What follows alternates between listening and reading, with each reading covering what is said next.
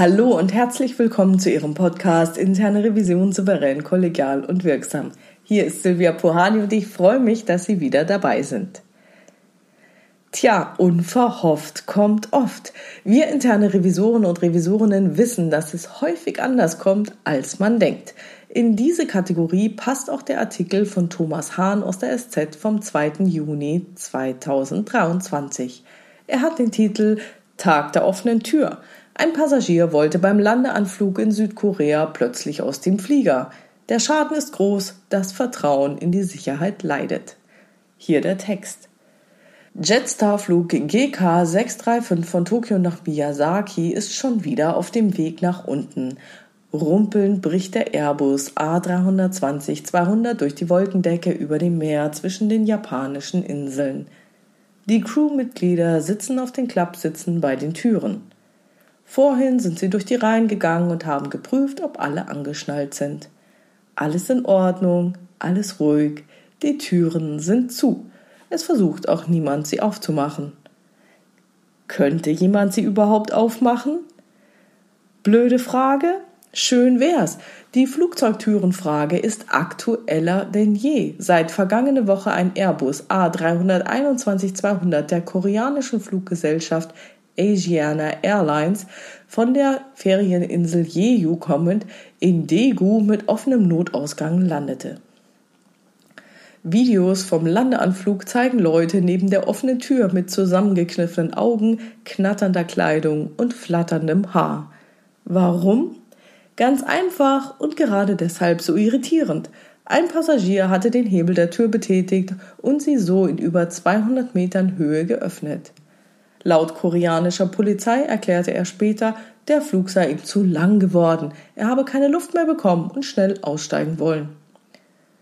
In der Geschichte des Transportverkehrs hat sich mit der Zeit die Einsicht durchgesetzt, dass es ungesund ist, ein Gefährt vor dem nächsten Halt zu verlassen. Jeder halbwegs moderne Lokalzug verfügt deshalb heutzutage über Türen, die man während der Fahrt so verriegeln kann, dass selbst Herkules sie nicht aufbekommen würde ein Flugzeug nicht? Sehr bizarr nennt der Luftfahrtexperte Geoffrey Thomas den Asiana-Fall im amerikanischen Sender CNN und verweist auf die Landegeschwindigkeit einer A321-Maschine. Fast 280 Kilometer pro Stunde. Ihm erscheint es gegen den Luftstrom technisch unmöglich, die Tür zu öffnen. Aber auch Geoffrey Thomas muss zugestehen, irgendwie ist es doch passiert. Asiana Airlines und Südkoreas Transportministerium erklären, dass die A321-Türen bei großer Höhe tatsächlich nicht geöffnet werden können, wegen des Luftdruckunterschieds im Flugzeug und außerhalb des Flugzeugs. Aber bei geringerer Höhe und geringerem Druckunterschied sei das durchaus möglich. Auch eine Jetstar Stewardess auf dem Flug nach Miyazaki mit der A320-200 Maschine sagt das. Die Türen haben zwei Modi, sagt sie, Grundsätzlich befinden sie sich in einem Automatikmodus, auf Fachenglisch genannt Armed. Öffnet man sie in diesem Modus, wird dabei automatisch auch die aufblasbare Rutsche zum Aussteigen nach Notlandungen ausgelöst. Wenn das Flugzeug gelandet ist, wird der Modus auf Disarmed umgeschaltet. Dann lässt sich die Tür öffnen, ohne dass sich die Rutsche aufbläst. Eine A321 ist die längere Version der A320. Türenmäßig gibt es kleine Unterschiede. Auf den Bildern der offenen Asiana-Tür sieht man darunter die geöffnete Klappe für die Rutsche, die im Flugwind offensichtlich abgerissen wurde.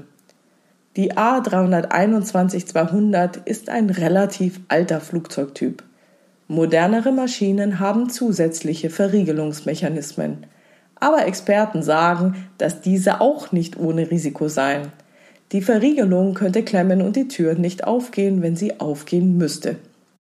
Immerhin der Fall des koreanischen Türöffners ist ein sehr seltener Vorgang. Der Mann muss ungewöhnlich entschlossen vorgegangen sein, um nicht zu sagen brutal. Er öffnete die Tür nämlich nicht nur, er machte sie auch kaputt. Die Zeitung Yong'ang Ilbo berichtet von verbogenen Scharnieren. Insgesamt habe der Tag der offenen Tür einen Schaden von 2 Milliarden Won, 1,4 Millionen Euro, verursacht. Asiana Airlines muss die Tür sowie die Notrutsche reparieren. übernimmt die Behandlung von neuen Passagieren, die nach dem Schreck ins Krankenhaus mussten, und hat den anwesenden Crewmitgliedern freigegeben und diese in psychologische Behandlung geschickt. Außerdem verkauft Asiana für A321 200 Maschinen keine Plätze neben Notausgängen mehr, damit niemand mehr in Versuchung gerät. Denn am Ende des Tages erzählt diese Geschichte gar nicht vom Versagen der Türen, sondern vom Irrtum, dass alles immer aufgehen muss. Soweit zu dem Artikel. Kurios, oder? Wie zu Beginn bereits angemerkt, wissen wir interne Revisoren und Revisorinnen, dass es häufig anders kommt, als man denkt.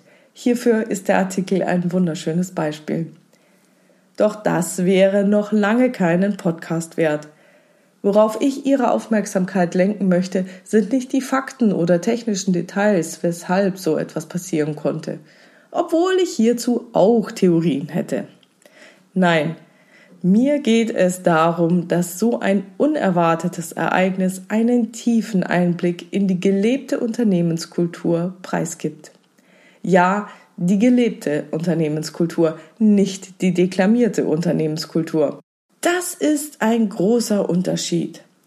Und ein unerwartetes Ereignis ist eine riesige Chance, an genau dieser Unternehmenskultur etwas verbessern zu können.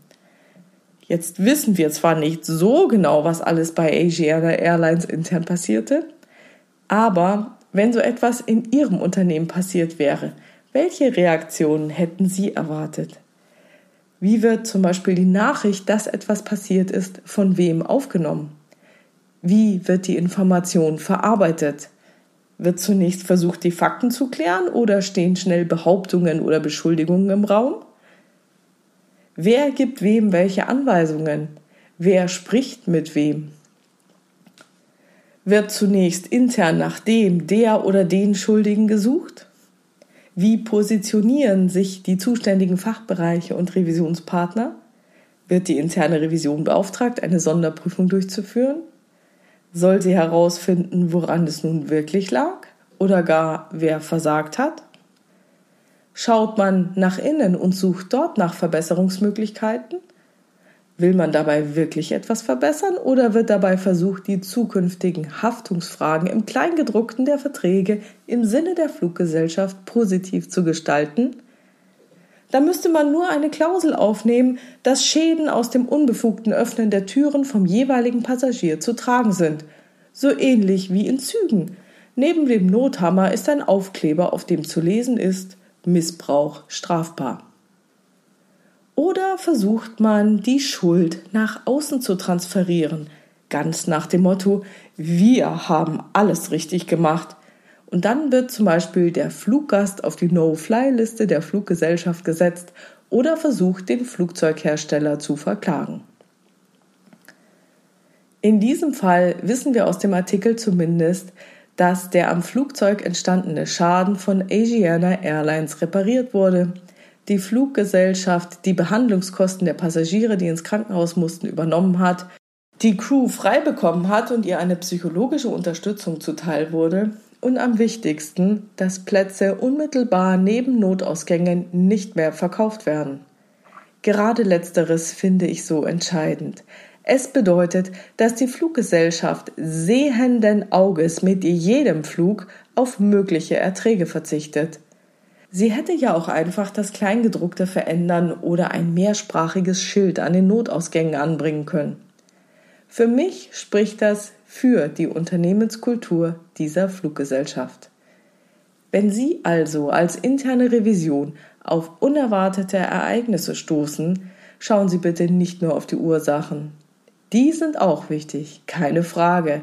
Viel wichtiger ist allerdings, wie Ihr Unternehmen auf das unerwartete Ereignis reagiert und vor allem, ob und wenn ja, was Ihr Unternehmen aus diesem unerwarteten Ereignis lernt. Auch das könnten und sollten Sie zum Thema einer Prüfung machen. Wenn zum Beispiel der Auftrag lautet, woran lag's, dann kann man das auch reflektieren und sagen, hm, was haben wir denn bisher daraus gelernt? Mich würde sehr interessieren, ob Sie das bereits tun und wenn ja, wie Sie dabei vorgehen. Und ich freue mich deshalb auf Ihre Rückmeldungen und einen kollegialen Austausch über Ihre Prüfungsansätze und Prozesse, nicht die Inhalte. Die sind zweitrangig, die interessieren wirklich nicht. So, das war's schon wieder für heute. Also, Ihre Rückmeldungen, Ideen, Gedanken und Kommentare sind sehr willkommen auf meiner Webpage oder in der LinkedIn-Gruppe Interne Revision souverän, kollegial und wirksam unter dem Post zu dem Podcast. Vielen Dank. Wenn Sie über neue Episoden, irgendwelche Hintergründe, Termine, andere Neuigkeiten informiert werden wollen, ja, dann abonnieren Sie doch gerne meinen Newsletter auf www.puhani.com. Und ich verspreche, so oft kommt er nicht. Wenn Sie eine Frage haben oder mir irgendeine Nachricht schicken wollen, dann schreiben Sie per Mail an info@puhani.com oder nutzen das Kontaktformular auf meiner Webpage www.puhani.com. Dort haben Sie die Option, eine Absende-E-Mail-Adresse anzugeben oder auch nicht. Dann kann ich Ihnen aber auch nicht antworten. Wenn Ihnen der Podcast gefallen hat, diskutieren Sie ihn mit Revisionskollegen informieren Sie Ihre Revisionskollegen über diesen Podcast. Vielen, vielen Dank auch an der Stelle für Ihre Rückmeldungen. Mir geht immer wieder das Herz auf, wenn ich von Ihnen lese und Sie mir schreiben, dass Sie den Podcast mögen oder sich auf die Folgen freuen oder dass ich so weitermachen soll. Und das mache ich. Also bleiben Sie dran und hören Sie weiter rein in Ihren Podcast Interne Revision souverän, kollegial und wirksam und ich mache weitere Podcasts. Mein Name ist Silvia Puhani und ich wünsche Ihnen erfolgreiche Prüfungsprozesse.